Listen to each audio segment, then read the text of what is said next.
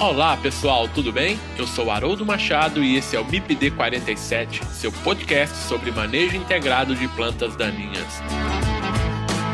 Aqui, as plantas daninhas são assunto.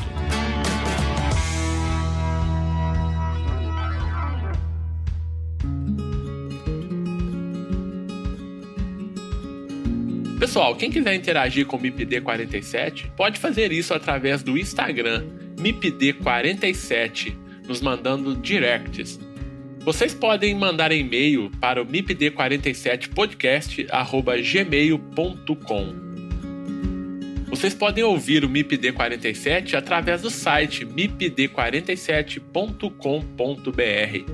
Acessem o site e confira nosso conteúdo mipd47.com.br. E estamos também nos principais agregadores de podcast.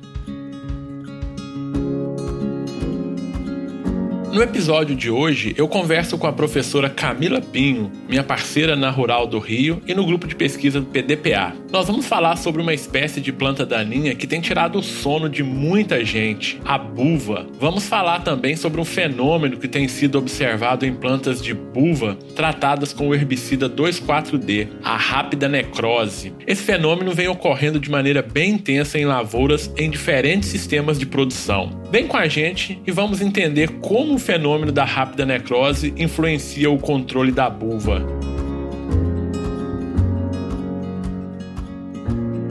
Bom dia, Camila, tudo bem? Tudo bem, Haroldo. É um prazer ter você aqui de novo no MIPD 47 pra gente bater esse papo, viu, Camila? Obrigado. Eu que agradeço o convite aí. Não vou pedir para você se apresentar, Camila. Você é de casa, né? Então, quem quiser saber um pouco mais sobre a professora Camila, ouça o nosso episódio número 4, que lá nós falamos sobre dessecação e lá ela se apresentou para vocês, tá bom, meus ouvintes? Camila, hoje nós vamos falar sobre a buva, também conhecida como voadeira, canela seca, rabo de foguete, arranha gato, né? São os nomes aí que a gente encontra dessa planta. E na verdade eu te pergunto, o que, que é a buva? Bom, Haroldo, na verdade falar sobre buva é extremamente interessante. Esse tema hoje ele tem ganhado muita força, né, no meio das plantas daninhas. Ela é uma planta daninha considerada entre as de mais difícil controle que nós temos hoje no Brasil. Essa planta, esse nome comum buva, na verdade representa um conjunto de três espécies. Nós temos hoje no Brasil a Conisa sumatrensis, a Conisa bonariensis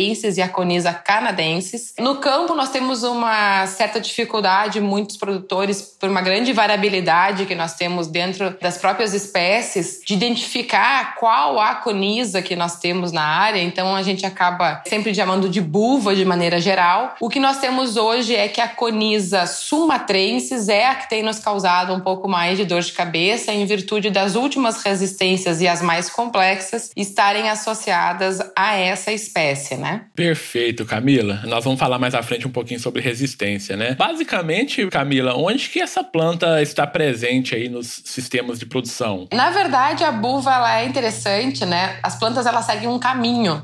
A buva ela começou no Rio Grande do Sul, na região sul do Brasil, na verdade. Foi quando a buva começou a causar mais problemas, problemas mais intensos nas lavouras, né? Ela, ela tá presente em todas as, as áreas, mas ela começou mais fortemente na região sul. Só que hoje a gente encontra a buva até no Pará, né? Então ela seguiu um caminho, ela foi subindo nas regiões do Brasil e hoje, claro, não com o mesmo potencial, não com o mesmo significado do que ela tem na região sul. É uma planta que realmente Rio Grande do Sul, Santa Catarina e Paraná é extremamente complicada, mas nós já encontramos buva hoje nas lavouras do centro-oeste, nas lavouras do norte e nordeste. Então a buva hoje a gente pode dizer que é uma planta que está presente em todo o Brasil em virtude da sua alta capacidade de disseminação e adaptação às diferentes condições que nós temos né, no país. E também a gente observa muito essa planta em algumas áreas de citros, né, no interior de São Paulo, em lavouras de café, né, na região da Zona da Mata de Minas ali, na região central de Minas também é muito comum, em regiões de café também do Cerrado, né, uma coisa muito interessante, e nessas lavouras de café de Cerrado, a buva está presente também muitos biótipos resistentes, a gente vai falar um pouco mais disso à frente, mas também é onde a gente encontra essa planta, né, então realmente, como você disse, ela está espalhada aí por todo o Brasil, né, nos diferentes sistemas de produção em diferentes culturas. Daí a grande importância dessas espécies, né? E na verdade, quais são as principais características dessa planta, Camila? Na verdade, a buva ela tem, eu considero como característica, eu até brinco muito, né? Tu olha para ela, tu acha que ela é uma planta inofensiva, né? Ela não tem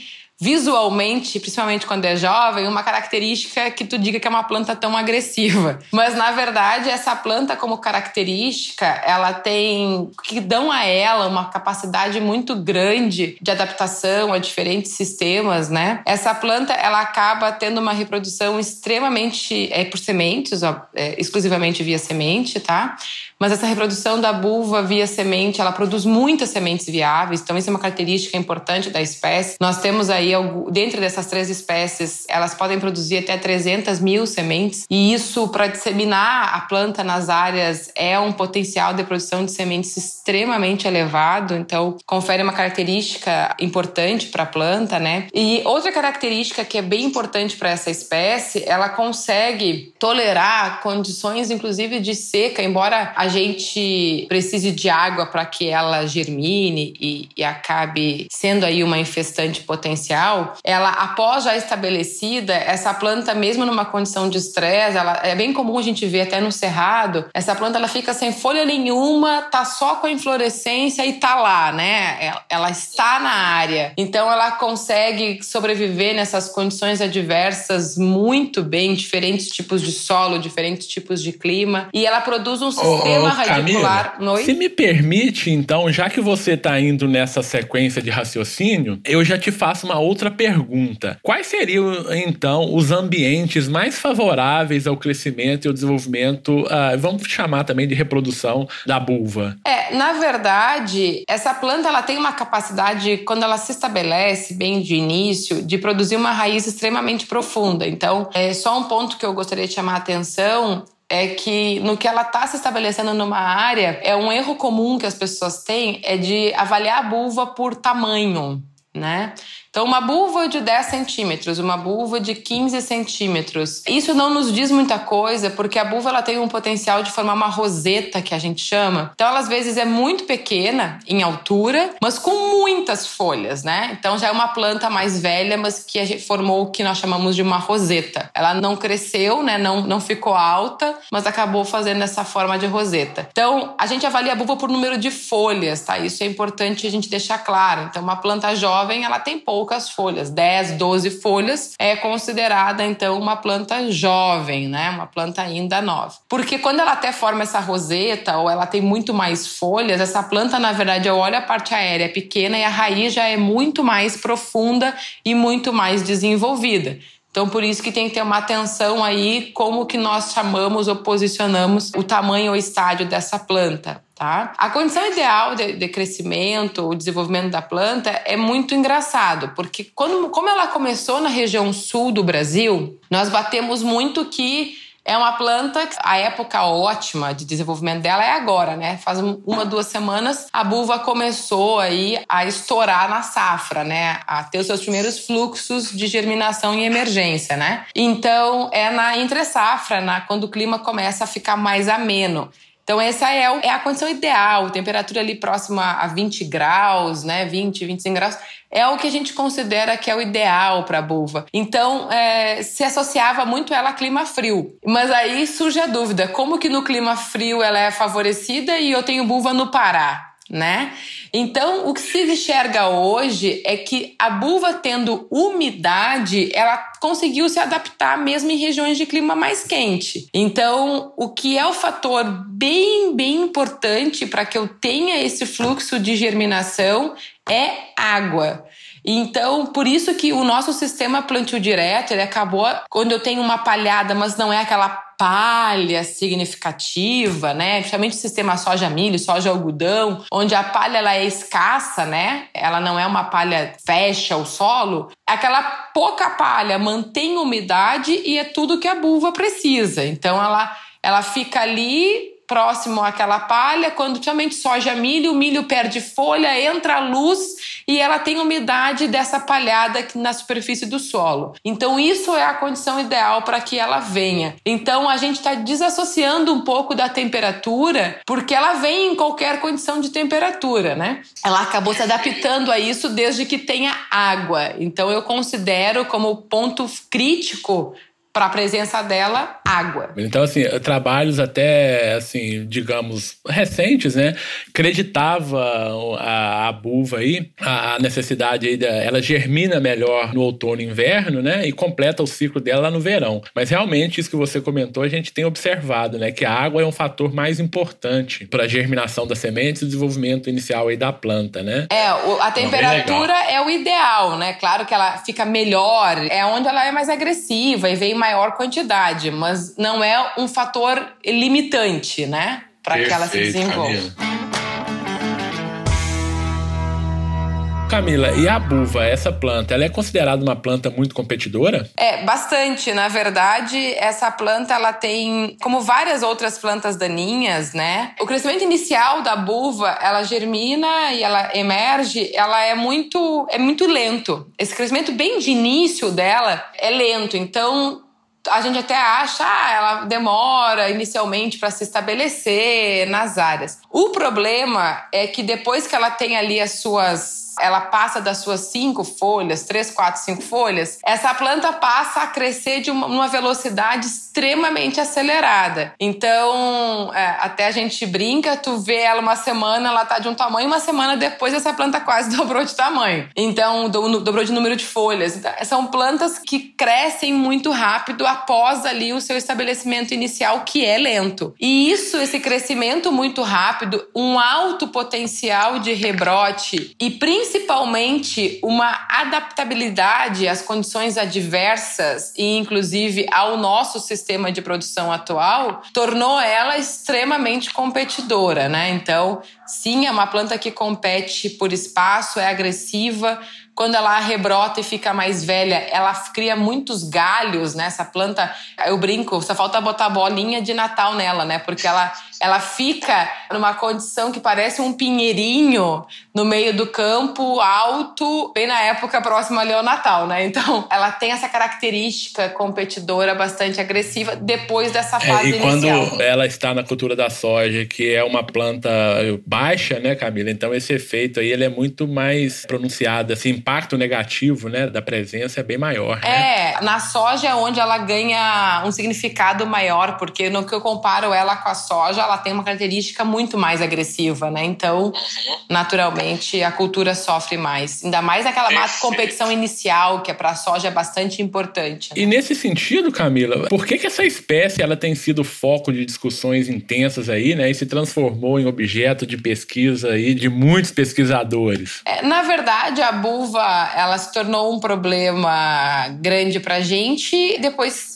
sempre foi uma planta agressiva, mas se tornou um problema e se tornou foco de pesquisa em virtude da resistência. Hoje ela é a planta daninha no Brasil com mais relatos de resistência, né? A gente tem aí uma série de relatos de resistência, na verdade, para ser bastante precisa, nós temos cinco relatos de resistência para essa espécie, né, no sistema internacional de reporte, né? Então, é uma planta que, por virtude disso, a primeira resistência dela foi ao glifosato, né? Então, o mecanismo de ação dos inibidores da EPS-PS, que o representante é o herbicida glifosato. Então, isso aconteceu lá em 2005. Então, desde 2005, quando a gente teve esse primeiro reporte de buva resistente a glifosato, foi quando ela ganhou força final. Como eu já disse, o sistema soja é uma planta importante e em virtude de grande parte da soja, da maior parte da soja hoje ser num sistema com tolerância ao herbicida glifosato, acaba que uma planta resistente ao glifosato se torna um alvo muito importante de pesquisa, né? E isso deu a ela essa importância tão grande. Então você comentou aí sobre a questão da resistência, né, do primeiro relato em 2005, né? De lá para cá, então ela ganhou muita notoriedade, né? E o último relato, né, digamos assim, todos são importantes, mas um último relato relato bem importante, né, sobre resistência de Coniza sumatrense, né? Foi em 2017, né? Foi um, um relato liderado aí por você. Como que foi esse relato? Que resistência é essa? Conta pra gente um pouquinho dessa buva, Camila. Na verdade, como eu falei, existem cinco relatos hoje no sistema internacional. Então, em 2005 nós tivemos o relato ao glifosato. Em 2011 foi o primeiro relato de buva resistente aos inibidores da ILS. Depois, em 2017, nós tivemos um relato aos inibidores do fotossistema 1 e aos inibidores da Protox. Depois, em 2018, é, nós tivemos aos inibidores do glifosato, ALS e fotossistema 1, uma resistência múltipla a três mecanismos de ação. E também em 2018, aí o último relato que você mencionou, na verdade é um biótipo que nós trabalhamos com uma resistência a cinco mecanismos de ação então, essa planta é resistente ao glifosato, né, aos inibidores do fotossistema 1, especificamente ao paraquat, aos protox, nesse caso foi saflofenacil, ao fotossistema 2 diuron e as auxinas, especificamente ao 2,4-D. Na verdade, esse histórico mostra pra gente algo importante, que é, a, como eu já disse, a grande capacidade da espécie a se adaptar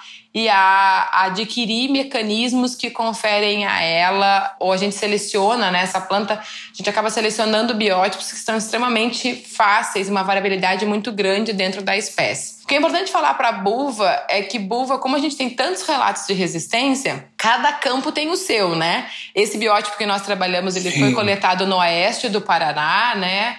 Na região ali de Asti Chateaubriand. O oeste do Paraná é um dos celeiros de problema com buva, é uma região onde, em geral, aparecem os primeiros casos mais problemáticos, mas isso não quer dizer que é só ali que existe problema, né? Então, cada área tem que monitorar o seu histórico de aplicação, monitorar o que vem aplicando e não vem controlando ou vem perdendo eficiência, para aí poder diagnosticar uma possível resistência. Algumas dessas resistências, elas são mais fáceis de serem percebidas porque são produtos que são aplicados de forma isolada. O próprio glifosato é um exemplo. Nós aplicamos muito glifosato sozinho. Então, quando a gente faz isso, eu percebo muito facilmente uma resistência a esse produto. Agora, tu pega um próprio saflofenacil, que é um produto que a gente aplica em geral em misturas duplas ou até triplas com auxina e o glifosato, é mais difícil nós percebermos no campo essa resistência, né?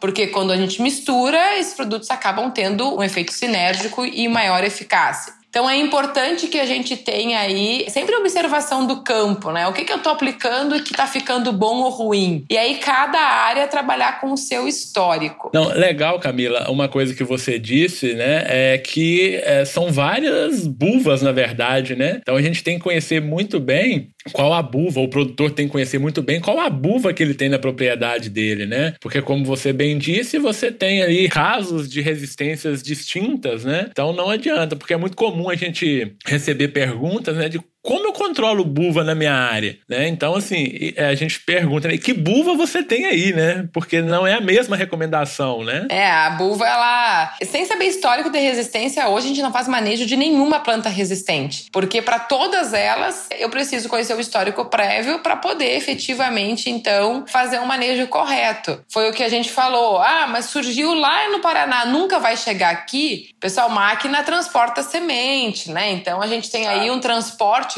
muito grande de maquinário entre as lavouras. Então, é claro que pode ter começado aqui e ir parar lá no centro-oeste. Isso não tem problema, isso é comum acontecer, inclusive. É assim que a gente transporta problema, né? Uma máquina mal limpa que acaba movimentando. Mas é importante sempre conhecer o seu histórico, né? Não adianta, pode ser que a gente tenha um monstro que a gente chama com umas cinco resistências associadas, mas você pode ter nessa área só o glifosato. Então, você ainda tem outras alternativas alternativas. O que é importante a gente ficar alerta é que quando a espécie já apresentou uma resistência a um, aquele mecanismo, a gente nunca tem como prever o quanto isso vai se espalhar e em quanto tempo. Então, às vezes, de uma safra para outra já cresce muito aquilo na área. Depende muito também de que tipo de resistência é e de uma série de características. Então, a gente tem que ficar em alerta. Bom, já tem isso no Brasil, lá no Paraná, mas vou ficar em alerta que na minha minha área para possíveis escapes, para possíveis problemas, né? Então isso é importante. Perfeito. Ô Camila, e quando a gente fala em resistência, né? Existem ali, a gente já comentou em outros episódios aqui do podcast, existem os mecanismos de resistência. Então a gente classifica lá mecanismos target site relacionado ao alvo, né? Como superexpressão de enzima, mutação no sítio de ação, os mecanismos não target que a gente chama, né? Que está relacionado à absorção, translocação, compartimentalização, enfim. E na buva a gente tem chamado a atenção uma outra uh, reação que tem acontecido nessa buva. Que reação é essa? Que caso é esse? Camilo? O que, que tem chamado a atenção no caso da buva, especificamente ali a resistência a 2,4-D? É, na verdade, nesse relato que, assim como mecanismos de ação, o que nos deixou mais preocupado, que é o mais complexo de manejo, é a resistência que essa planta tem ao 2,4-D. É importante deixar claro que essa resistência é exclusiva ao 2,4-D, nós não temos é uma resistência cruzada entre auxinas, então as demais auxinas controlam essa espécie, né? Então isso só acontece para o 2,4-D, então isso é bem importante. E na verdade é um, um, mecanismo que nós chamamos de rápida resposta fisiológica. O campo ele até chama de rápida necrose, tá? Mas academicamente a gente ainda não pode afirmar isso, mas o nome rápida necrose veio por quê? Porque o campo enxerga uma necrose que acontece de forma muito rápida rápida nas folhas, que nada mais é do que uma rápida resposta fisiológica dessa planta. O que, que seria isso? Quando a gente aplica 2,4-D, na verdade você jura que você aplicou paraquat, né? O sintoma de paraquat em buva o campo conhece bem. Então, que é essa queima, essa necrose das folhas muito rapidamente. Para quem não está acostumado ou já viu buva no campo, quando eu aplico 2,4-D numa buva normal, suscetível a esse herbicida, os sintomas que nós vemos é o encarquilhamento, uma epinastia das folhas, o engrossamento do caule, sintomas clássicos de uma auxina. Quando a gente está aplicando 2,4-D na buva resistente, o que a gente vê é que onde encosta esse produto, na folha que cai o produto, essa folha ela fica necrótica, então ela, ela queima. Se associa a isso, a gente já sabe que em virtude disso, esse produto não está translocando por esta planta, né? Nós já estamos pesquisando bastante esse biótipo, nós já sabemos que não ocorre translocação desse herbicida por esta planta. E devido a essa não translocação do herbicida, a planta ela acaba essas folhas caem, que queimaram, mas a planta acaba conseguindo rebrotar. E o interessante é que essa queima ela acontece ali no máximo até quatro horas depois da aplicação. Então a gente aplica 2,4-D, se o clima está mais quente, essa queima aí acontece já nos primeiros 30 minutos, né? Uma hora depois da aplicação. Se está um pouco mais frio, ali próximo a 15 graus, abaixo disso, essa queima pode demorar até 4 horas para ser perceptível, mas em todos os casos ela acontece quando tem a resistência e isso impede que esse produto transloque por esta planta e a planta acaba rebrotando aí aproximadamente 14 dias depois, ela já tem um rebrote visível, né? Então isso nos causa muita preocupação, porque o 2,4-D hoje ele era na dessecação pré-semeadura, ele era o nosso produto mais utilizado para manejo da buva resistente ao glifosato, que eu hoje Perfeito. tomou conta de quase todo o Brasil. Então isso tem nos acendido um sinal de alerta e a resistência ao 2,4-D, ela nem sempre está associada àquelas cinco resistências. Nós temos planta que é resistente ao 2,4-D e ao glifosato, a, ao 2,4-D ao paraquat ao glifosato. Então, como eu disse, tem uma série de possíveis combinações de resistência. Mas ao 2,4-D, ela sempre está associada a essa queima da folha que é bem atípico, né, para o 2,4-D. Ô Camila, na verdade, nos Estados Unidos foi relatado um caso da ambrósia, né, ambrósia tífida, resistente ao glifosato, nos Estados Unidos e também parte ali do Canadá, com essas mesmas características, né, e, e lá na, foi relatado pelos estudos que tinha uma diferença morfológica, é, celular, em relação ao biótipo resistente e o biótipo susceptível, né? Que na verdade o biótipo resistente ele programa, né, a morte da célula, a gente chama de morte celular programada, né? Para que essa célula ela morra e esse herbicida não transloque, não é isso? Não tem esse efeito final que ele teria numa planta susceptível, né? É, no caso da ambrósia, é importante deixar claro. Na verdade, antes da rápida, dessa rápida resposta fisiológica aqui em buva no Brasil, nós só tínhamos um caso no mundo de relato desse sintoma parecido, né? Que foi a ambrósia trífida nos Estados Unidos, um relato que nós tivemos lá na América do Norte. Então, é importante deixar claro que lá era glifosato. Então, é engraçado Isso. que nós tivemos aqui uma resposta em outra espécie para outro mecanismo de ação, né? Então, como as plantas Isso. têm um potencial inacreditável de se adaptarem. Lá, e até o motivo que nós aqui ainda não podemos dizer que é uma rápida necrose ou que não é uma rápida necrose academicamente falando, né, cientificamente falando, Sim. Isso é bom a gente deixar bem claro, né, é. né, Camila, que em condições de campo a gente está adotando essa nomenclatura, né, rápida necrose, mas cientificamente a gente ainda precisa de mais alguns estudos para poder concluir do que se trata, né? Sim, na verdade, porque o processo de dessa resposta necrótica, essa morte necrótica, né? Porque cientificamente, morte necrótica é uma coisa, morte celular programada é outra coisa. E na ambrósia foi comprovado que não era morte necrótica, era morte celular programada. Perfeito. E tudo nos indica, embora a gente ainda não tenha finalizado essa parte dos estudos, que a bulva também seja uma morte celular programada.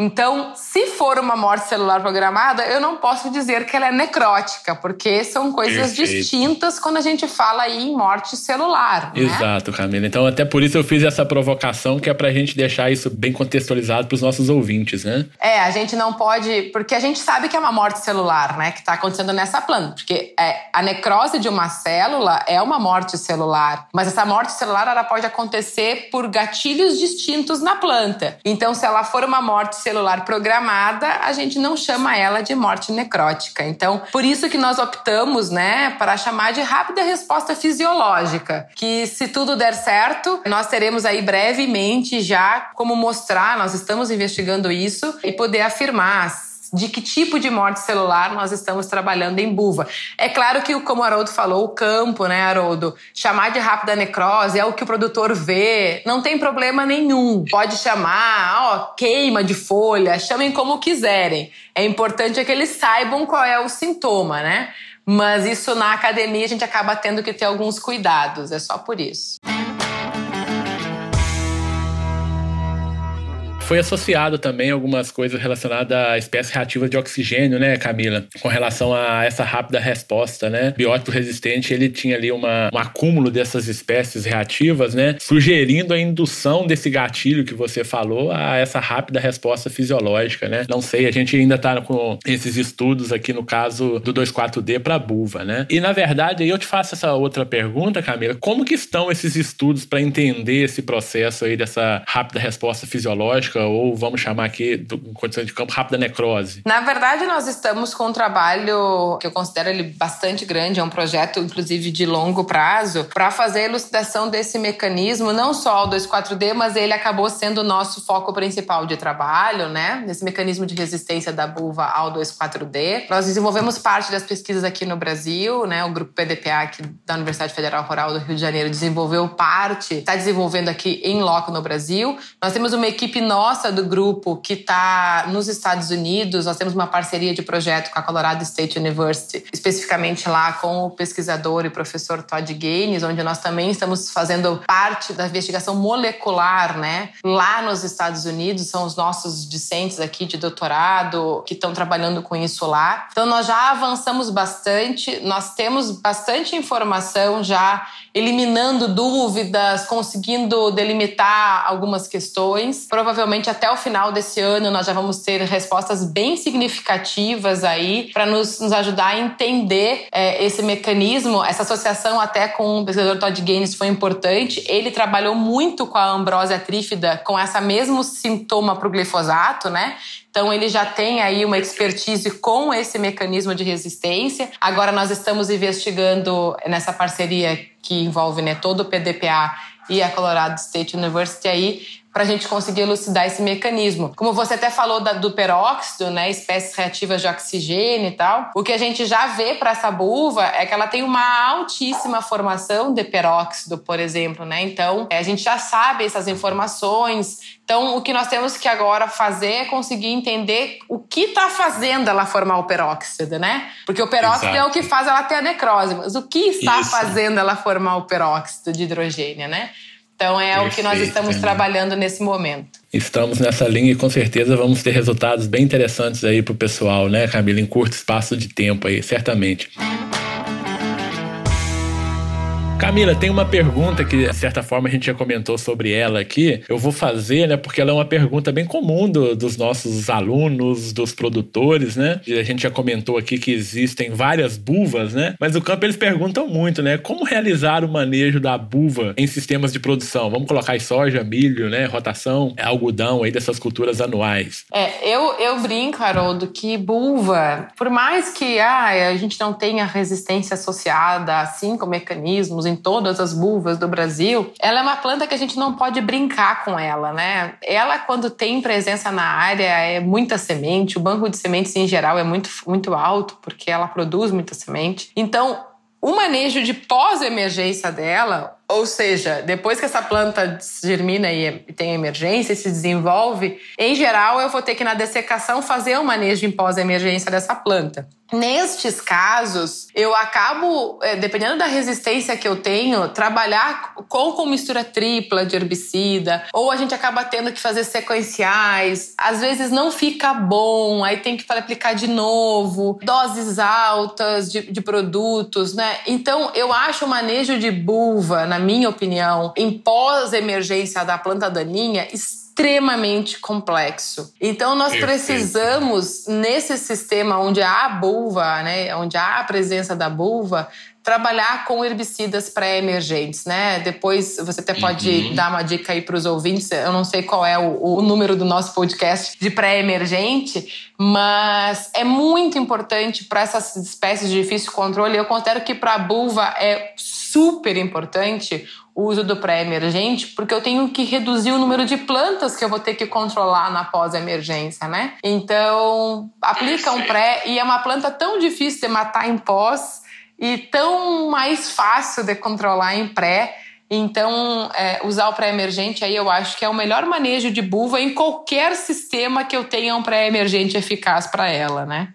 Só, só, um parêntese, viu, Camila? O, o nosso podcast sobre herbicidas pré-emergentes é o número 10, tá? Então, quem tiver a fim de conhecer um pouco mais sobre os herbicidas pré-emergentes, podem buscar lá o episódio número 10, tá bom? E, e uma coisa também legal, né, Camila, para o manejo da buva, né? Que aí a gente tem que adotar um sistema de manejo, né? Então, nesse sistema de manejo, você bem falou nos herbicidas pré-emergentes, mas é, realizar um controle outonal, palhada, né? A dessecação. Então, isso, isso é um conjunto de ações que devem ser feitas no manejo dessa espécie, né? É, até, por exemplo, o controle, a presença de braquiária, o sistema Santa Fé, né? A presença de braquiária consorciado com milho é muito bom para manejo de bulva. Reduz muito, né? Porque é justamente o período que essa planta iria germinar. A gente tem ali a braquiária fechando esse espaço, né? E essa Exato. planta sem espaço não tem como vir.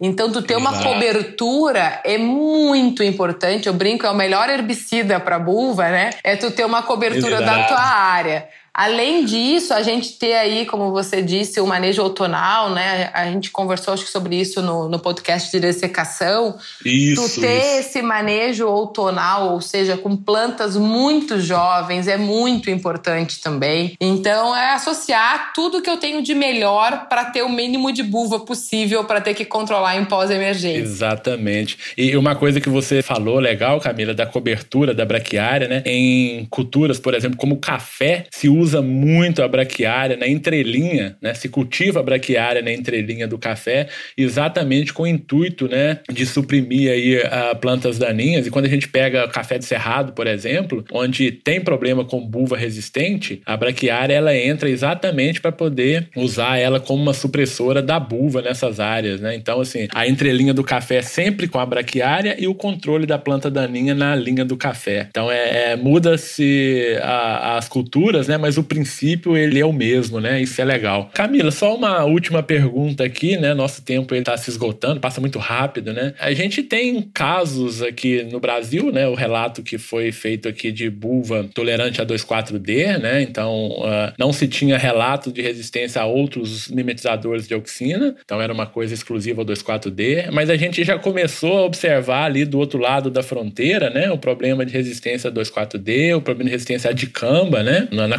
sumatrense, que já tinha problema de resistência a glifosato e herbicidas inibidores da LS. Nessa espécie, nesse material lá da Argentina, tem também a resistência a safofenacil. E aí eu te pergunto, porque nós estamos tendo aí no mercado, disponibilizado no mercado nessas próximas safras, né, novas tecnologias, né? Vamos pegar as tecnologias de tolerância a 2,4-D e tecnologias de tolerância ao dicamba. E, e, aí eu faço um parênteses novamente, quem quiser ouvir mais sobre essas tecnologias, ouçam o, o nosso último podcast, que foi gravado com professor Cristofoletti, a gente comentou exatamente sobre essas tecnologias. Mas a pergunta é, Camila, como você projeta o comportamento da buva quando essas tecnologias elas forem efetivamente adotadas pelos produtores? Bom, vamos lá. Na verdade, para só um parênteses do caso da Argentina, né? É, eles lá conseguiram, eles estão vendo escapes, né? Tanto ao safofenacil, glifosato, de câmbio 2,4-D. Eu até entrei em contato com os pesquisadores que estão trabalhando com esse problema lá. A informação que a gente tem a princípio é que eles não veem a rápida necrose que nós vemos no Brasil, tá? Eu, não são informações ainda conclusivas, eles estão começando a trabalhar.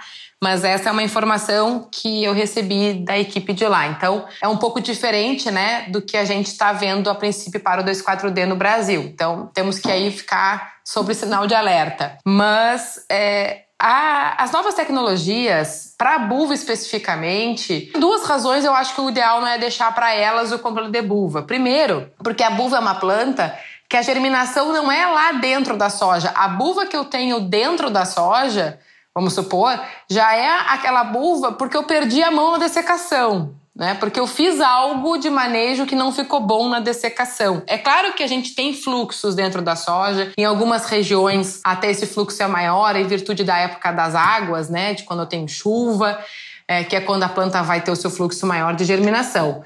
Mas dentro da soja hoje, eu consigo fazer um manejo de buva se ela não for uma buva velha, se ela não for uma buva rebrotada, se ela não for uma buva sobre estresse hídrico. Eu consigo fazer o manejo dela hoje ainda com os ALS que nós temos, né? Em pós da soja. É, pega aí um cloransulão, um clorimuron, são produtos que ainda têm uma eficiência boa para a buva, né?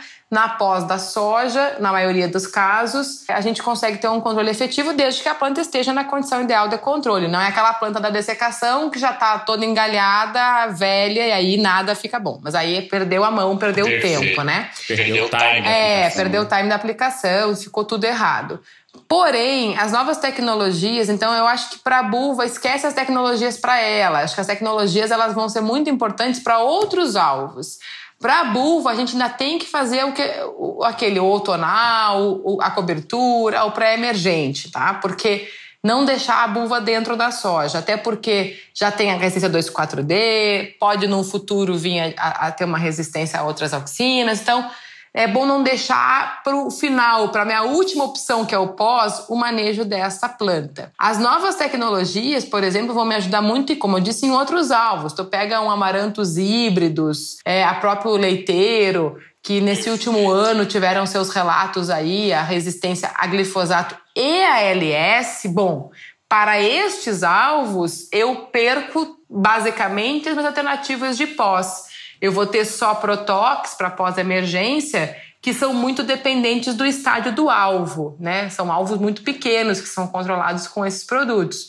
Então, aí sim, para estes alvos, as novas tecnologias vão ser uma ferramenta muito importante, porque vão me ajudar bastante nesse manejo. São plantas que têm um fluxo grande dentro da cultura, então, isso é bem importante a gente trabalhar. Então, eu conversei na, no último episódio com o professor Cristofoletti, né? Eu fiz a pergunta para ele lá se com essas novas tecnologias e com os casos de resistência que a gente está observando, se ficou mais difícil controlar a planta daninha e se isso depende de um profissionalismo maior dos agentes, né? Do agrônomo, do técnico, né? Do produtor. E ele concordou comigo, né? Que está cada vez mais difícil fazer o manejo e realmente a gente precisa de sempre estar muito mais antenado nas situações, né? Então você comentou aí sobre na própria buva, né? Você tem vários problemas dentro da buva, que são as diferentes resistências ali dentro, vamos chamar assim, e depois você tem associado as diferentes culturas, né? Com as diferentes tecnologias. Então realmente não está fácil controlar plantas daninhas, né, Camila? Nem um pouco.